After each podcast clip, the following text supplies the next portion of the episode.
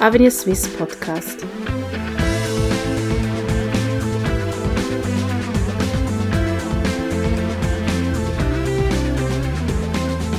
Herzlich willkommen bei Avenir Suisse, der liberalen Denkfabrik der Schweiz. Heutiger Fokus Finanzierung der Alterspflege. In den nächsten 20 Jahren rechnet man in der Schweiz mit einer großen demografischen Veränderung. Die Anzahl der 80-Jährigen und Älteren nimmt um über 80 Prozent zu. Das heißt, die Ressourcen für die Alterspflege müssen massiv angepasst werden. Damit gekoppelt sind mehrere tausend Arbeitsplätze. Doch wer kommt für die Finanzierung auf? Mit wie viel Mehraufwand müssen die Kantone rechnen? Ist das überhaupt ihre Aufgabe? Alles Fragen, worauf sich Jérôme Cossonde, Forschungsleiter bei Avenir Suisse, spezialisiert hat. Ich möchte mich heute mit ihm über die finanziellen Herausforderungen, die die Veränderungen in der Alterspflege in den nächsten 20 Jahren mit sich bringen, unterhalten. Mein Name ist Nicole Dreifuß. Herr Cossonde, die ältere Generation wächst an und es bedarf einer Anpassung in der Umsetzung der Alterspflege. Avenir Suisse ist klar der Meinung, dass eine komplementäre, ganzheitliche Organisation der Pflege nötig ist, aber nennen wir das Kind gleich beim Namen. Wer soll finanziell dafür aufkommen? Ich glaube, ein ganz wichtiger Punkt, eben diese Kosten- und Finanzierungssachen zu trennen. Also es, kommen große Kosten auf uns zu. Sie haben gewisse Zahlen äh, erwähnt, die das illustrieren. Äh, man kann sicher Maßnahmen treffen, um diese Kostenwachstum zu dämpfen. Eine Kostenreduktion wird nicht stattfinden können. Aber eben, wer zahlt schlussendlich diese Kosten? Äh, es gibt einen interessanten Bericht vom Bundesrat, der letzten Sommer veröffentlicht worden ist, der zeigt, dass wenn man nichts ändert, dann Finanzierungsmechanismen mit einer Steuererhöhung um 12 Prozent rechnen muss, um diese Pflegekosten zu finanzieren und dass der Anteil der Krankenkassenprämien, also die Alterspflege ist nur ein Teil der Gesundheitskosten, aber dass dieser Anteil sich verdoppeln wird. Also wir sehen, dass wenn man nichts macht, dass äh, sowohl Steuern wie Krankenkassenprämien steigen werden. Und das ist auch in diesem Hinsicht etwas problematisch, weil natürlich diese beiden Finanzierungen eine sehr große Quersubvention von den Jungen zu den Alten äh, bedeutet. Also in der Krankenkasse ist es bewusst von gesund zu alt, diese Solidarität, aber man ist typischerweise im hohen Alter kranker als im jungen Alter, also de facto auch ein Transfer von jung zu alt. Und bei den Steuern ist es weniger eindeutig, aber eine Studie für den Kanton Zürich zum Beispiel hat gezeigt, dass drei Viertel der Steuereinnahmen, also für Einkommen und Vermögensteuern, durch die Erwerbsbevölkerung bezahlt werden. Und hier wird diese zusätzliche Belastung auf ein paar weniger Köpfen verteilt, bedeutet eine deutliche Zunahme der, der Belastung für die Aktivbevölkerung. Und dann stellt sich schon die Frage, wie wollen wir das künftig finanzieren? Das Gleiche betrifft ja auch die AHV. Da haben wir ja auch dieses generationenübergreifende, wo die Jungen eigentlich für die Alten einzahlen. Absolut. Also das ist die Krux eigentlich, oder? Man darf, man muss schön aufpassen, dass man nicht nur jedes Problem für sich löst. Also selbstverständlich muss man auch jedes für sich lösen, aber dieses Big Picture, also das kommt auf die Altersvorsorge, auf die Alterspflege, die medizinische Leistung allgemein. Äh, es gibt viele Bereiche vom, vom Staatswesen, die solche Transfer vorsehen und eben, wir haben mal einen Vorschlag formuliert, wie man vielleicht diese Kongruenz zwischen denjenigen, die die Leistung bestimmen, also die Wähler, die ältere Wähler zum Teil auch, und diejenigen, die dafür zahlen müssen, auch ein bisschen besser im Einklang bringen können. Wie sieht dieser Vorschlag aus? Wir haben die Bildung eines sogenannten Pflegekapitals äh, empfohlen. Die Idee dahinter ist, dass ab einem gewissen Alter, zum Beispiel ab 55, jeder muss äh, monatlich eine Prämie auf ein Sperrkonto einzahlen. Und diese Gelder, die darf man sie dann benutzen, wenn man selber pflegebedürftig wird. Wenn man zum Beispiel mindestens eine Stunde Pflege pro Tag braucht.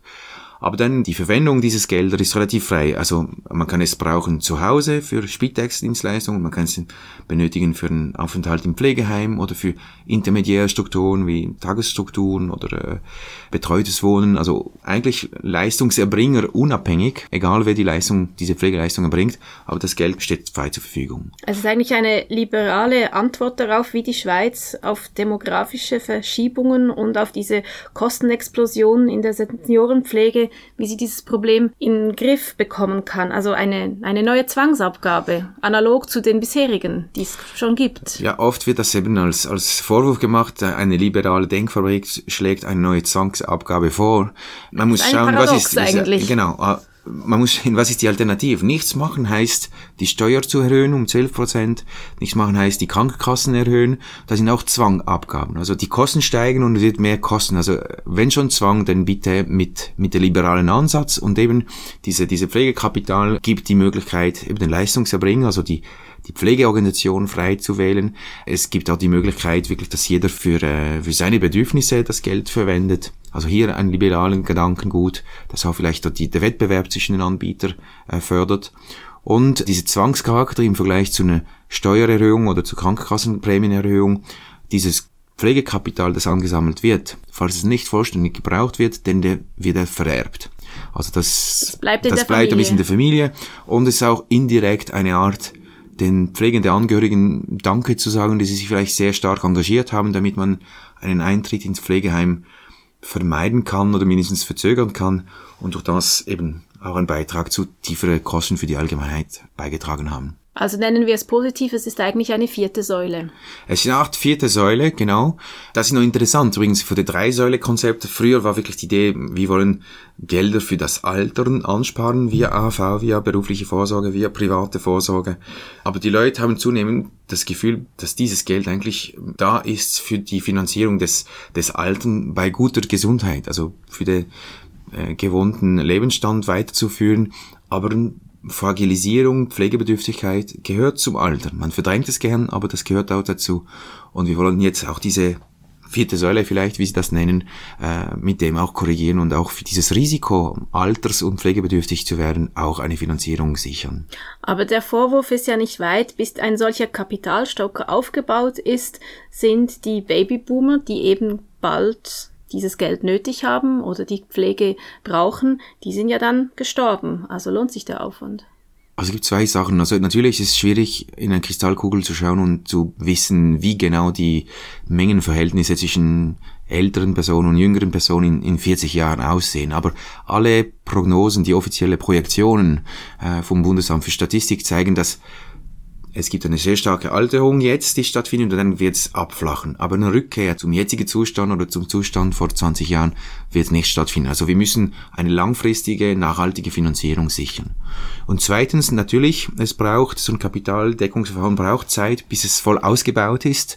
Aber im Prinzip, ist. aber, ja, richtig, aber es ist auch nicht dramatisch. Wenn Sie jetzt zwei Jahre lang gespart haben auf diesem Konto und dann nach zwei Jahren schon pflegebedürftig werden, dann ist schon mal Geld hier vorhanden. Also es ist ein Übergang und die Idee ist immer auch mit diesem Pflegekapital, zuerst benötigt man das angesparte Geld und falls es nicht ausreicht, schaut man, gibt es noch Privatvermögen und wenn Sie kein solches haben, dann kommt der Staat subsidiär, also solidarisch. Also in der Übergangsphase bringt diese Pflegekapital sofort eine Entlastung und klar, nach 10, 15 Jahren, dann haben wir das eingespielte System und dann eine nachhaltige Finanzierung sichergestellt. Und wenn ein solches Eigenkapital gar nicht erst angespart werden kann? Also wenn die ja, Person gar nicht wichtig. über die finanziellen Mittel verfügt, was Ab, passiert dann? Absolut. Also in, in unserem Vorschlag haben wir auch eine solidarische Finanzierung vorgesehen, analog eigentlich zu den individuellen Prämienverbilligung, die man im Krankenkassenbereich kennt. Derjenige oder diejenige, die das Geld nicht hat, diese Prämie zu zahlen, soll nicht wegen dem auf Pflege verzichten müssen. Also das ist ein ganz wichtiger Punkt.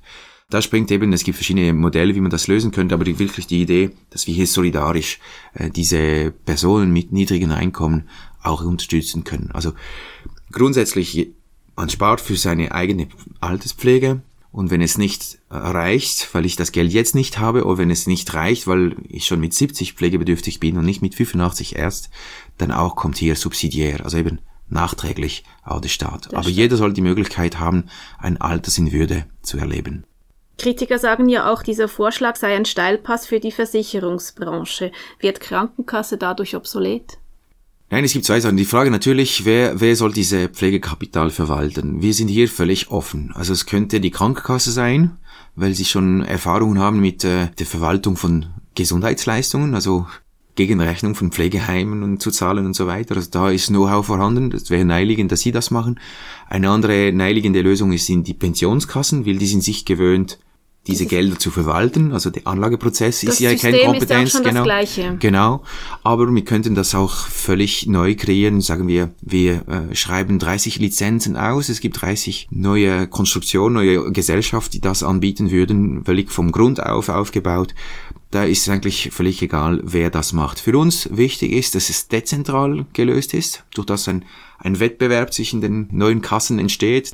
Die schauen, dass es äh, die Effizienz hoch bleibt, dass man äh, Kundenbedürfnisse wahrnimmt, aber auch an, aus Überlegung der Risikodiversifikation. Also wenn so eine große Kasse gäbe, die vielleicht 200 Milliarden verwaltet, das wäre natürlich sehr riskant, wenn diese Kasse die falsche Strategie verfolgt. Und durch die Zersplittung auf eben, ich sage mal, 30 Anbieter können wir auch diese Risiken diversifizieren. Impliziert dieses Dezentrale auch einen Unterschied zwischen den Kantonen, weil bis anhin war ja auch die Organisation und die Finanzierung der Alterspflege Sache der Kantone. Oder ja, die Rolle der Kanton bleibt, die Rolle der Kanton, der Kanton bleibt nach wie vor für die, für die Versorgungssicherheit in der Pflicht. Also er muss organisieren, er muss sicherstellen, dass es Spitex-Organisationen gibt, dass es Pflegeheime gibt, er muss die überwachen, also die Betriebsbewilligung überwachen, die Qualität überwachen. Aber der Kanton ist dann nicht mehr Finanzier. Die Finanzierung ist dann vor allem über diese Pflegekapital und der Kanton kommt nur eben, wenn, wenn das Kapital nicht ausreicht. Also analog wie heute die Ergänzungsleistungen. Also wenn die Leute die Mittel nicht haben, dann springt der Staat ein, also der Kanton oder der Bund. Das wäre das Gleiche. Also es ist ja eigentlich eine klare Trennung von den, ich muss organisieren, ich muss sicherstellen, dass die Qualität stimmt und die Finanzierung. Also die Kantonen bleiben und das ist wichtig, weil die Kanton, meine, die Situation im Obwald ist nicht die gleiche wie in Genf. Eben, also es gibt ja Unterschiede Also die, die Berücksichtigung der unterschiedlichen Kulturen, der unterschiedlichen Topografien, der unterschiedlichen demografischen Strukturen. Äh, in Städten gibt es vielleicht mehr ältere Leute als auf dem Land noch. Äh, das muss der Kanton berücksichtigen, aber die Finanzierung wird dann einheitlich geregelt eben über diesen Pflegekapital. Eine letzte Frage. Ab welchem Alter soll, sagen wir, diese Kopfprämie eingeführt werden? Wie, wie soll eine Wählergruppe, die vielleicht in dem jetzigen Alter noch anders im Kopf hat, mit 55, 60, 65 überzeugt werden?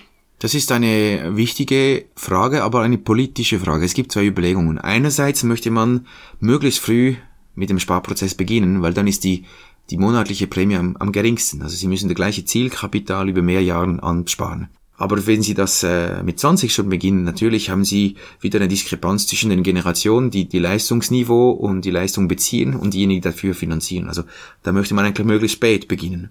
Wir sind der Auffassung, dass mit zum Beispiel 55, aber es könnte auch 50 oder 60 sein, aber mit 55 ein gutes Kompromiss finden, äh, wenn man auch weiß, dass tendenziell mit dem Alter das Einkommen steigt, dass mit dem Alter der Vermögen steigt, die Kinder sind vielleicht aus dem Haus, also vielleicht die Älteren aushalten, eher in der Lage sind, diese zusätzliche Finanzierung zu nehmen. Und das Pendant dazu natürlich ist eine Entlastung für die jüngere Familien. Vier von fünf Personen, die heute eine individuelle Prämienverbilligung erhalten, sind jünger als 55. Also man sieht, dass die jüngere Bevölkerung eher finanziell unter Druck steht. Aber eben, das ist eine politische Entscheid, äh, wo genau der Cursor zu setzen ist, das kann man steuern, aber ich denke, Zielgröße für 50 ist sicher eine gute Diskussionsbasis. Warten wir ab, was die Politik von diesem Vorschlag hält, ob sich dieser Vorschlag durchsetzen lässt in Zukunft. Vielen Dank für dieses Gespräch, Herr Gossonde. Gern schön, Frau Leifus. Sie hörten einen Podcast von Avenir Suisse, dem unabhängigen Think Tank der Schweiz. Die Entwicklung der Schweiz liegt uns am Herzen, für Sie und die nächsten Generationen. Weitere Podcasts finden Sie auf www.avenir-suisse.ch.